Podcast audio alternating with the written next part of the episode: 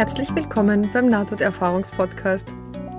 Heute erzähle ich euch die Geschichte von Andrew, der als Jugendlicher einen Motorradunfall gehabt hat und im Zuge dessen eine Nahtoderfahrung und eine außerkörperliche Erfahrung erlebt hat. Mit einem oder zwei kuriosen Details, auf die ihr euch schon freuen könnt.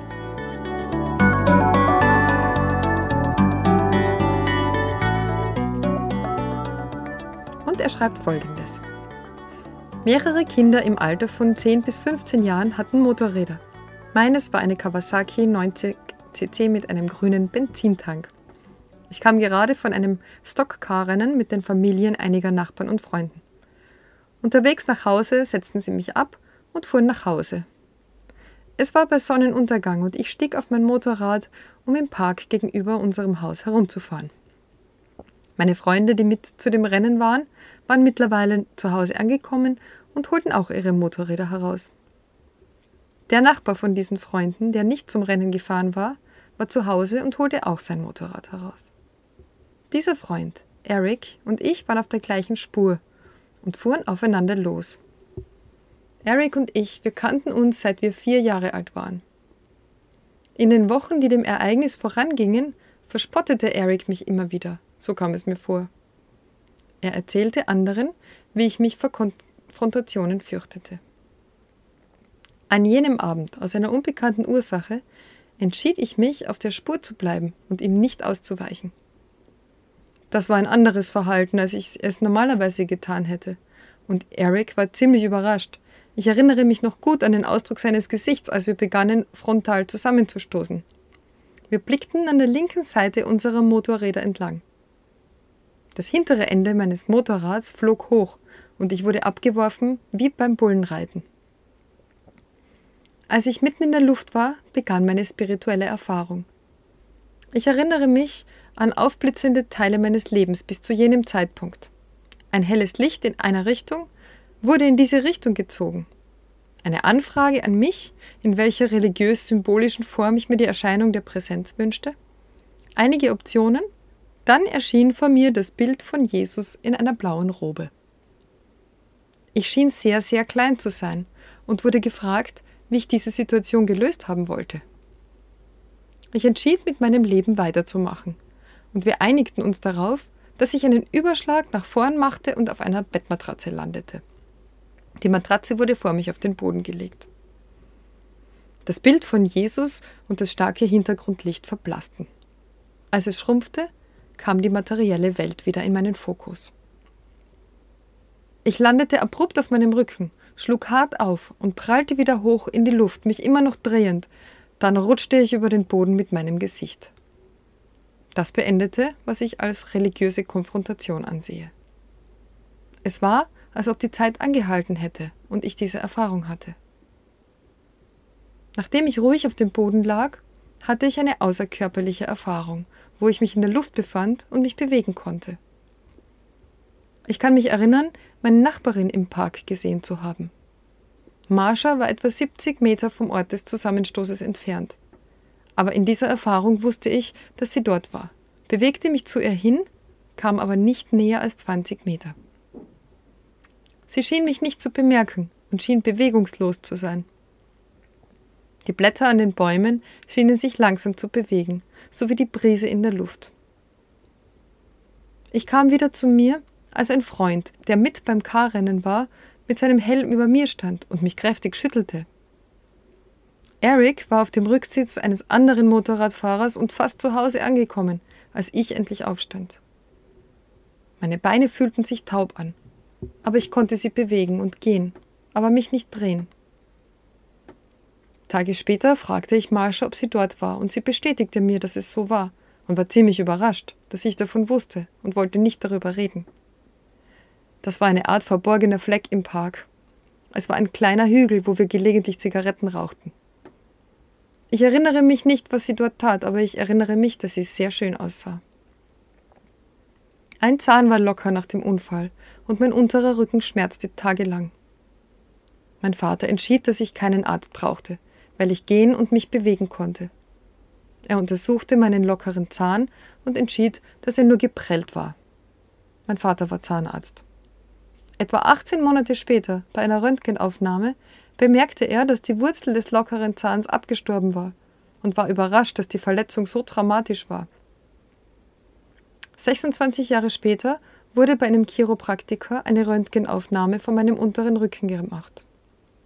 Er entdeckte, dass mein unterster Rückenwirbel auf einer Seite fast 6 mm länger als auf der anderen Seite ist. Deswegen habe ich dort manchmal Muskelkrämpfe. Die Muskeln müssen hart arbeiten, um die Gewichtsverlagerung wegen der Verkrümmung auszugleichen. Ja, das ist jetzt also die Erfahrung. Ähm, ich finde sie recht lustig, die ganze Geschichte. Also lustig im Sinne von kurios. Erstmal, dass er einfach, also diese Art, einen Wettkampf zu machen, indem er aufeinander zufährt und erst im letzten Moment zur Seite lenkt, finde ich schon mal recht lustig, aber das ist wohl, was Burschen früher so gemacht haben. Vielleicht auch heute noch, weiß ich nicht. Und dann, dass er einfach beschließt, heute weiche ich mal nicht aus und, und sich selber und, und auch diesen Eric überrascht und sie krachen dann anscheinend frontal zusammen. Und dann passiert das, was ich echt so gut finde, dass er quasi gefragt wird, in welcher Form soll sich denn diese äh, himmlische Kraft denn zeigen. Der göttliche Kommunikator nennt er das. Und er meint halt Jesus Christus, weil den kenne ich. Und dann formt sich ein Teil von diesem göttlichen Licht in ein Bild, das, das sich für ihn angenehm anfühlt. Das höre ich also zum ersten Mal, denn üblicherweise sehen Leute das, was sie, wie sie kulturell geprägt sind, oder sie sehen auch Bilder aus anderen Kulturen, aber dass jemand tatsächlich gefragt wird, wie möchtest du denn, dass der jetzt aussieht, ähm, das finde ich sehr lustig. Und das zweite, ähm, kuriose Detail ist die Geschichte mit der Matratze. Ich dachte zuerst, da liegt dann wirklich eine Matratze.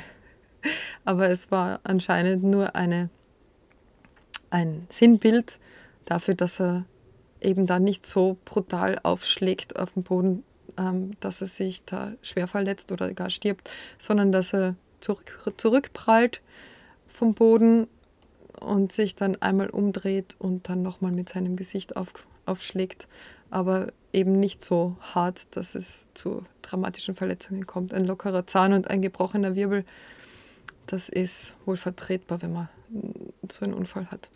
Ja, also da sind ja auch mehrere Sachen drin. Erstmal die, ähm, die Kommunikation mit dem, mit dem Licht, also mit Jesus dann. Und mir kommt auch vor, er bekommt da so viel Entscheidungsgewalt. Erst kann er entscheiden, wie viel, also wie, wie das Licht sich präsentiert. Dann wird er gefragt, wie er die Situation gelöst haben möchte. Er kann auch entscheiden, dass er sein Leben weiterleben will und wie er jetzt aus der Situation möglichst gut rauskommt. Dann eben die Geschichte mit der Matratze. Und dann hat er noch anschließend diese außerkörperliche Erfahrung, wo er seine Nachbarin im Park sieht, 70 Meter weit entfernt. Ähm, das ist dann also quasi eine Nahtoderfahrung, dann kommt er zurück und dann hat er nochmal eine außerkörperliche Erfahrung. Das ist auch ungewöhnlich. Ja, und er schreibt dann auch später noch, dass er die Wahl hatte, wie gesagt, in seinen Körper zurückzukehren. Und er schreibt, es wurde entschieden, dass ich jung war und noch ein sinnvolles Leben vor mir hatte dass die Probleme, die bestanden, wie die Abwesenheit einer Mutter und ein Vater, der von mir verlangte, schon in einem jungen Alter sehr schnell zu reifen, nicht so mühselig waren, wie ich sie ansah. Also er hat sozusagen verstanden, dass die Probleme, die er hatte, nicht so groß sind, dass sie nicht zu bewältigen sind und dass er durchaus ein sinnvolles Leben noch leben kann. Und er schreibt es auch noch ein bisschen später, dass er anders sich entschieden hat als, als seine Freunde, mit denen er aufgewachsen ist. Äh, er schreibt auf die Frage, hat sich irgendetwas in deinem Leben verändert als direktes Resultat der Erfahrung? Ja, ich entschied mich, Musik zu wählen, anstatt das, was viele meiner Nachbarfreunde taten, Gewalt und störendes Verhalten, Ganoven. Also er kommt offensichtlich ja aus einem Umfeld, in dem es vielen nicht so gut ging und in dem viele dann anders gewählt haben als er. Und er hat sich für Musik entschieden, was eine gute Entscheidung ist. um, um traumatische oder unangenehme Erlebnisse in der Kindheit aufzuarbeiten oder zu, äh, ja, zu verarbeiten. Was steht da noch? Hast du irgendwelche hellseherischen, paranormalen oder andere besondere Fähigkeiten seit dem Erlebnis, die du vorher noch nicht hattest? Ich kann manchmal kommunizieren mit Menschen, indem ich ihre angefangenen Sätze beende oder ihre Gefühle mit nur wenigen Worten zusammenfasse. Ich fühle mich auch manchen Fremden verbunden, manche, die später in meinem Leben zu Freunden wurden, und dass einige wenige dieser Freunde die Möglichkeit haben, mir subtile Ideen über große Distanzen zu vermitteln, ohne dass wir physisch miteinander sprechen, auch wenn ich sie während langer Zeit nicht gesehen habe. Ich finde auch, dass ich bei bestimmten Menschen eine Art Rollenspiel mit ihren Gedanken und Gefühlen machen kann und sehen kann, wie sie zu einem Ergebnis kommen können. Das macht es auch leicht, den Advocatus Diaboli, wie man so schön sagt, zu spielen, weil dann Denkfehler klar hervorstechen. Also mir scheint, dass er da eine große psychologische Begabung mitbekommen hat. Man weiß natürlich nicht, ob die sowieso schon bei ihm angelegt war und durch dieses Erlebnis vielleicht noch verstärkt wurde oder ob er ähm, das durch diese Erfahrung erst bekommen hat. Hat die Erfahrung deine Beziehung zu Menschen verändert oder dein tägliches Leben, deine Religion, deren Ausübung, dein Arbeitsleben oder Karrierepläne?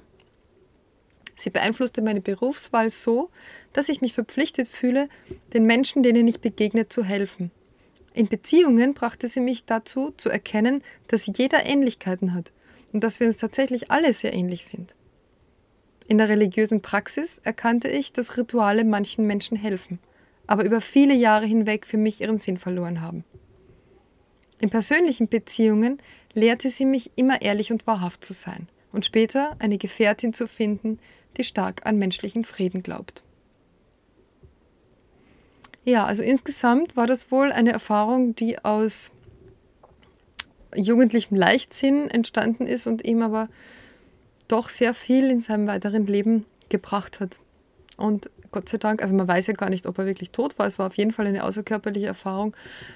Und das Interessante ist ja auch, dass diese Erfahrung stattgefunden hat, bevor er überhaupt auf den Boden aufgekommen ist. Das heißt, sein Körper war ja noch gar nicht verletzt und es war überhaupt noch nicht klar, wie das weitergeht. Ähm, aber das ist, also, es gibt das eben auch, dass es eine sogenannte Todesangsterfahrung ist und äh, die eben passiert, wenn man sich wenn man erwartet, dass man stirbt. Ja, ich weiß gar nicht, er schreibt da auch nicht, dass er es erwartet hat. Jedenfalls ist es ja schon beim Fliegen durch, durch die Luft, also beim Sturz, dass es selbst passiert nicht nach dem Sturz. Ja, das war es also für heute. Sehr interessante Sache mit einem lustigen Detail, Matratzendetail. Ich wünsche euch wie immer einen schönen Abend oder schönen Tag, je nachdem, wann ihr das hört. Folgt mir auf Instagram, Facebook, schreibt mir E-Mails, ähm, info at nte-podcast.de. Ich muss mich erst an die neue E-Mail-Adresse gewöhnen. Äh, besucht meine Homepage äh, nte-podcast.de und ähm, ja, vielen, vielen Dank, dass ihr mir zuhört. Schön, dass ihr da seid. Alles Liebe und bis zum nächsten Mal.